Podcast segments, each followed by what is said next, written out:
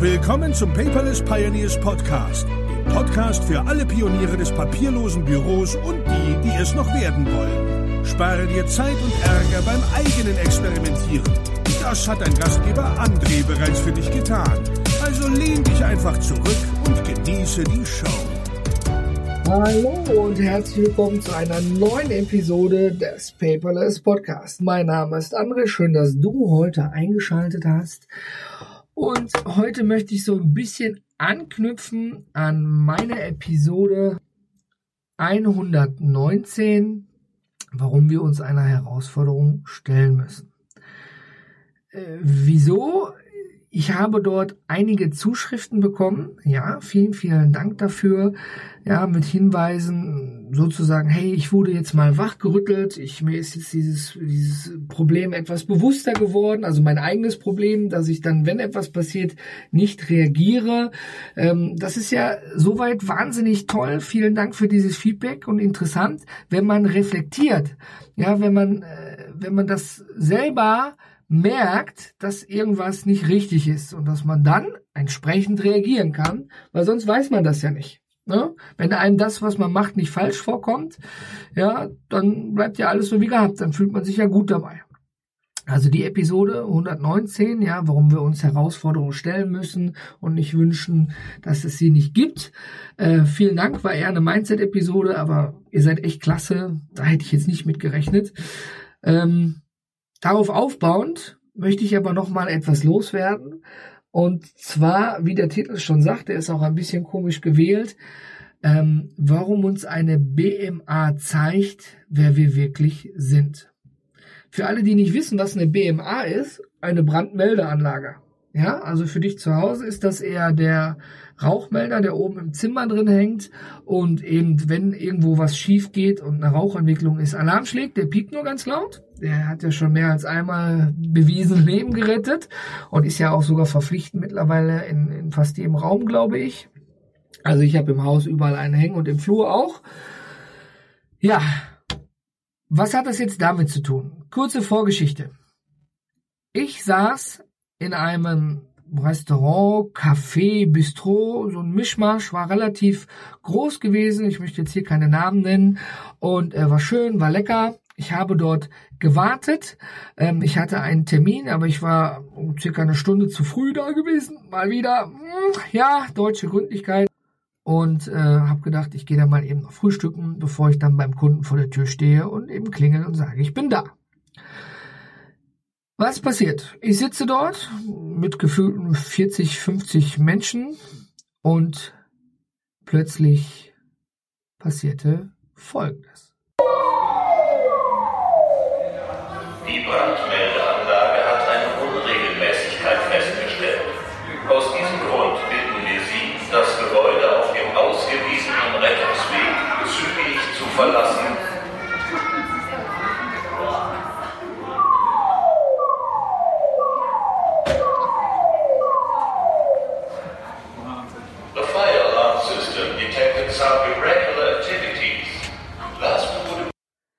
Und rate mal, was passiert ist. Genau. Gar nichts.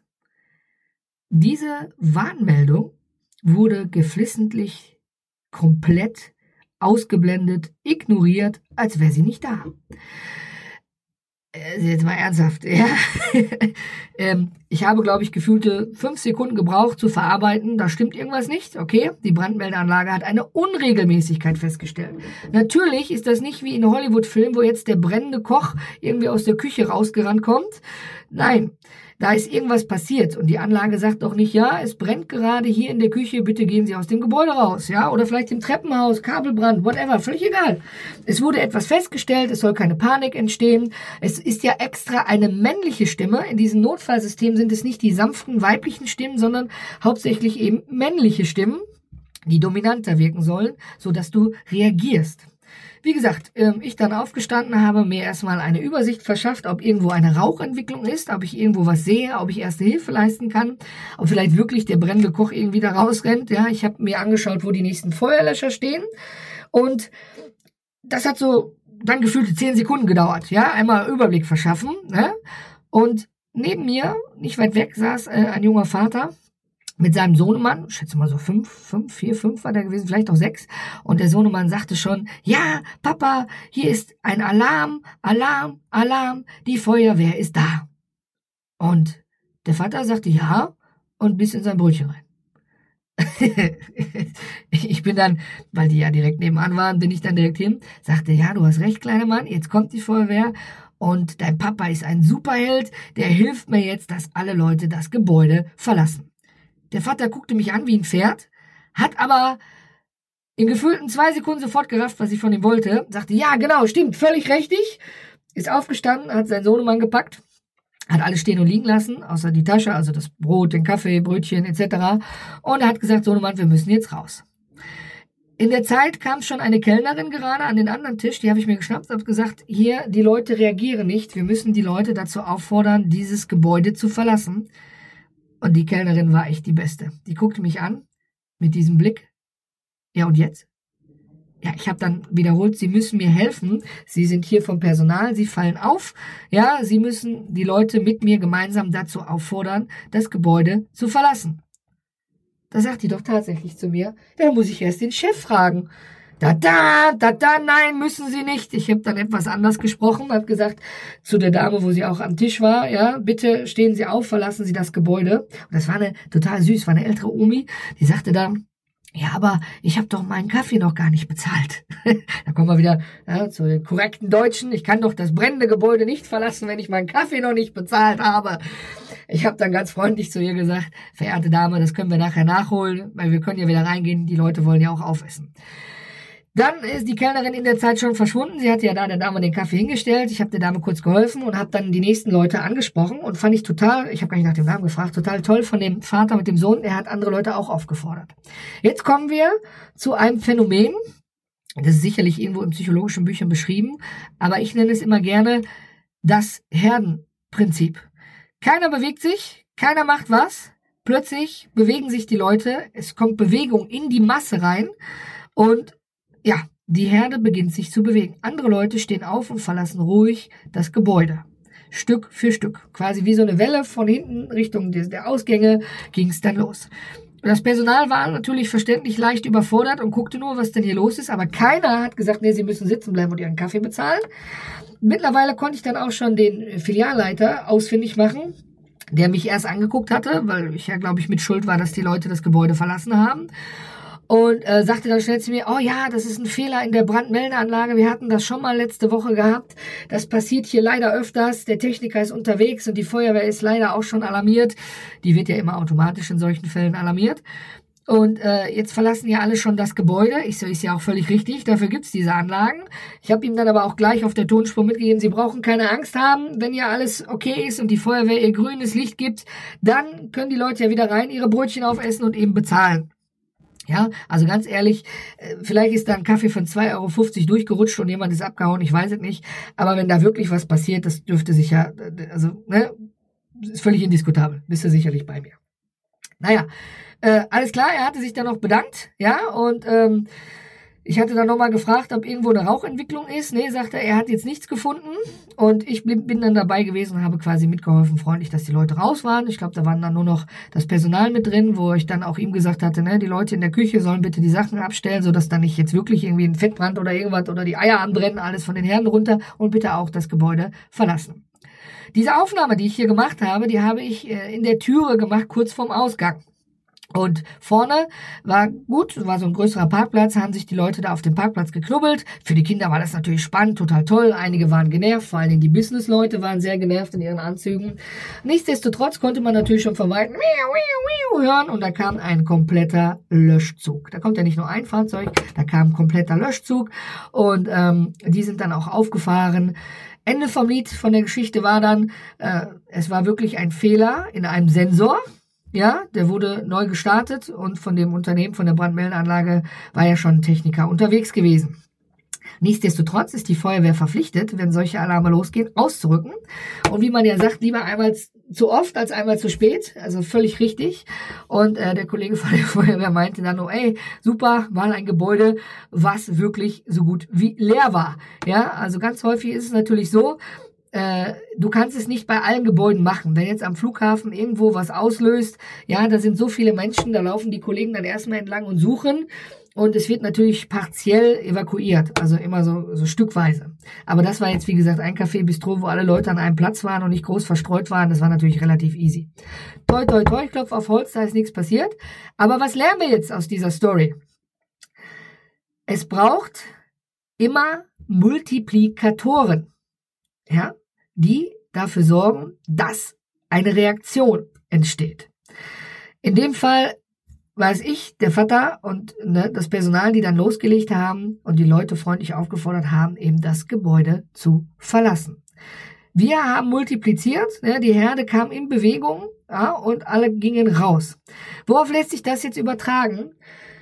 Auf so ziemlich alles im Leben. Ich meine, wie gesagt, der Titel war ja, die Brandmeldeanlage zeigt einem, wie wir Menschen wirklich sind, nämlich wir machen erstmal prinzipiell gar nichts. Ja, solange nicht das Feuer direkt neben uns ausgebrochen ist und äh, wir halb in Flammen stehen, reagieren wir Menschen erstmal nicht. Ich glaube, das ist auch immer so das Problem generell in Deutschland mit dem Thema Erste Hilfe.